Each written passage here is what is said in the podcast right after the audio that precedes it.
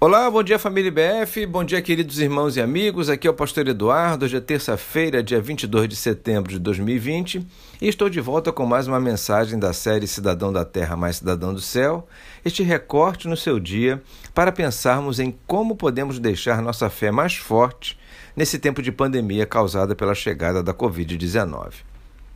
Como já disse, nessa semana vou basear minhas reflexões no episódio que aconteceu com Jesus e seus discípulos num barco quando estavam atravessando o mar da Galileia, tudo registrado em Marcos capítulo 4, de 35 a 41. É um relato cheio de lições que alimentam a nossa fé de forma madura e responsável. Hoje quero pensar no desdobramento que se pode encontrar nos versículos 35 e 36. Diz assim o texto: Naquele dia, ao anoitecer, disse aos seus discípulos: Vamos atravessar para o outro lado. Deixando a multidão, eles o levaram no barco, assim como estava. Outros barcos também o acompanhavam. A frase vamos atravessar para o outro lado, na maioria das vezes, passa despercebida, mas ela faz muita diferença na lição que vamos extrair hoje deste relato. Esta simples frase, vamos atravessar para o outro lado, na verdade possui um alto grau de garantia. Entenda, Jesus jamais diria algo que tivesse qualquer possibilidade de não acontecer. A partir daí, só bastava aos discípulos conduzirem os barcos.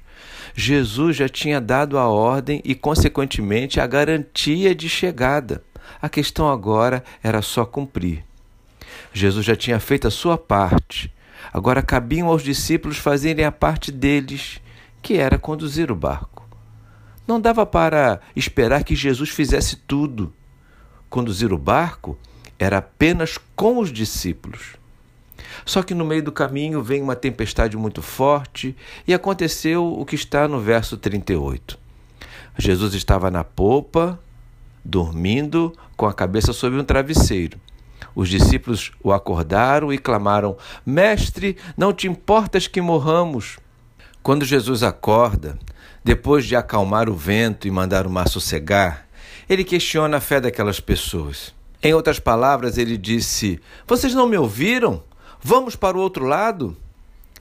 Quando eu disser algo, acreditem, vai acontecer, mesmo que venha uma tempestade. Façam a parte de vocês conduzam o barco. Se eu estiver nele, a minha ordem vai se cumprir. Olha, ele vai até balançar, mas ele não vai afundar. Apenas conduzam o barco. Fico por aqui, buscando fazer a minha parte, na certeza de que ele será fiel à sua palavra sobre mim, na certeza de que com você será da mesma forma e até amanhã, se Deus quiser.